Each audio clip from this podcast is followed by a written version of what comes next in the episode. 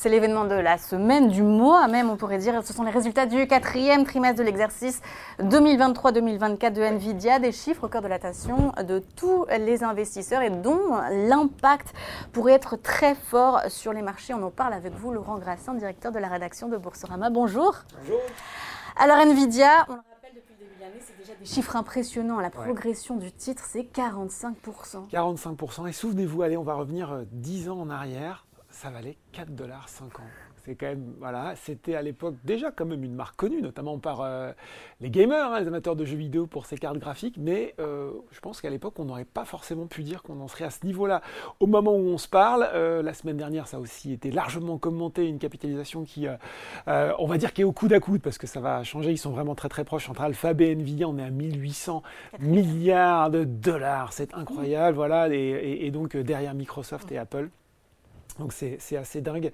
Euh, on rappelle qu'en France, la plus grosse capi, c'est LVMH, c'est 400 milliards. Donc c'est vrai qu'on mesure de mieux en mieux l'écart entre, la tech, entre les gens de la tech US et ce qu'on fait euh, en France.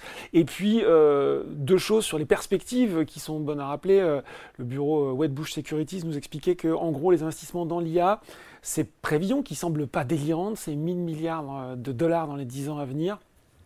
Et, et euh, Nvidia qui est au cœur de cet écosystème, 80% des parts de marché euh, des puces haut de gamme, ou en tout cas des puces dédiées à l'intelligence artificielle, même si, euh, vous avez vu, de la, résistance, la contre-attaque s'organise, on voit que Sam Altman, le, boss de OpenAI, est en train de faire la tournée des popotes pour lever des fonds, pour développer des puces, Microsoft, et on avait Maya Son, le, le, le, PDG de SoftBank, qui lui aussi veut lever 100 milliards de dollars pour faire des puces. En attendant, pour le moment, c'est Nvidia qui a l'avance technologique avec lui. Et résultats donc publiés demain après euh, après bourse. Euh, le moins qu'on puisse dire, c'est quand même que les investisseurs attendent des, euh, les attentes sont très élevées. Oui élevé, très élevé, vous l'avez dit, ce sera donc le T4, on précise, parce qu'effectivement c'est un exercice décalé, donc ce sera novembre à fin janvier.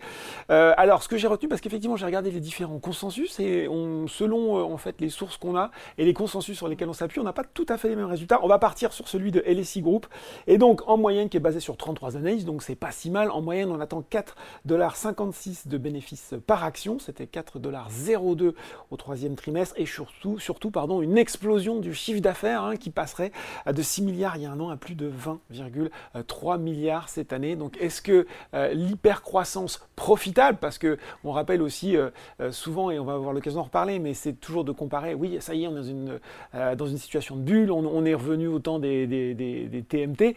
Là, on a quand même de la croissance profitable, c'est aussi la grande force de Nvidia et des analystes aussi qui ont relevé leur objectif de cours sur l'action. Et c'est ça qui est assez dingue parce qu'ils n'ont pas attendu les résultats. Euh, alors il y en a qui courent un petit peu après le, le cours, c'est-à-dire qu'il est allé plus vite que, euh, je pense par exemple à Morgan Stanley qui était à 603, qui l'a remonté à 750 dollars. On est à 726 aujourd'hui.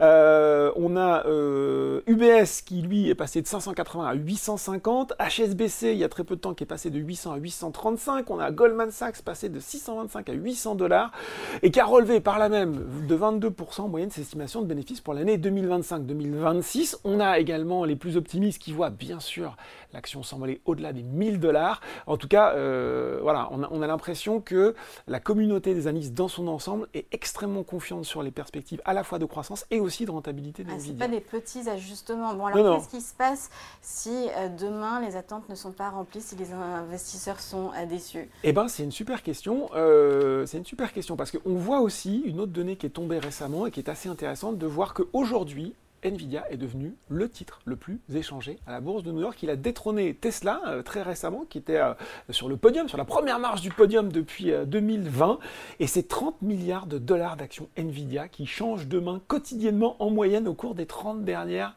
séances ça fait quand même, euh, voilà. On constate aussi que du côté des options également, il y a beaucoup d'investisseurs qui sont positionnés sur des options. Là aussi, un chiffre qui est complètement délirant. Jeudi dernier, 750 000 options Nvidia qui avaient changé de main à 13 heures. Donc, on voit que le titre est vraiment euh, au cœur euh, à la fois effectivement de toutes les attentes, mais aussi dans toutes les mains presque. Et justement, un des spécialistes d'options d'une agence qui s'appelle Horatz nous expliquait que, en gros, rien que par ça, on pouvait s'attendre, selon à une volatilité volatilité peut-être implicite de l'action euh, après la publication de ces résultats de 11%, alors à la hausse ou à la baisse selon qu'on avait une bonne et une mauvaise surprise. Mais euh, en fait, la surprise haute, ce serait finalement qu'il n'y ait pas de surprise et qu'on ait une, soit une hausse, soit une baisse modérée après les chiffres qu'on va avoir demain soir après bourse. En tout cas, c'est quand même un baromètre du marché de l'IA, hein, cette action bah oui. et cette entreprise. Ouais, puis on voit bien que tout le monde en parle, vous l'avez dit, c'est-à-dire que depuis, quand je regarde voilà, les articles, les plateaux, sur toutes les chaînes financières, tout le monde est Ah, Nvidia, est-ce que ça va être au rendez-vous Bah oui, parce que finalement, on a envie de savoir si, euh, si ce marché qui, euh, a explosé en, en, très peu de temps va continuer à porter.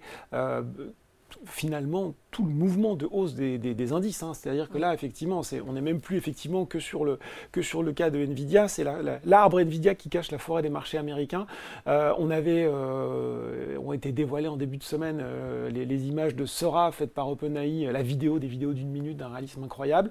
ce qu'on aime effectivement, là aussi, par rapport au, à la bulle des TNT, c'est qu'on a quand même l'impression que l'IA va apporter assez vite des gains de productivité aux entreprises. C'est aussi pour ça que c'est je ne vais pas dire que c'est complètement différent, parce que quand on voit effectivement d'un côté l'optimisme généralisé des analystes, la confiance à tous les niveaux, les niveaux de valorisation record, on se dit, hmm, il y a quand même des choses qu'on a, déjà vues euh, vu dans le passé. Et en même temps, eh ben, il y a encore cette différence, c'est que euh, une croissance, une croissance profitable, et des entreprises dont on attend très rapidement des gains de productivité. Donc oui, un vrai baromètre de l'IA, et puis derrière aussi, si on tire le fil, ce qui tire euh, l'économie américaine, c'est les gains de productivité depuis des années. Et ça, ça, en fait aussi partie. Donc euh, voilà, on va, on va apprendre tout ça demain soir. Euh, ça, va être, ça va être super intéressant. Demain soir après Après bourse. En tout cas, Nvidia, le société dont le nom a le plus été prononcé dans les médias ces six derniers mois. Ah ben Et on en a rajouté encore plus dans cette chronique. Merci beaucoup. Merci. Laurent Grassin, directeur de la publication de Boursorama.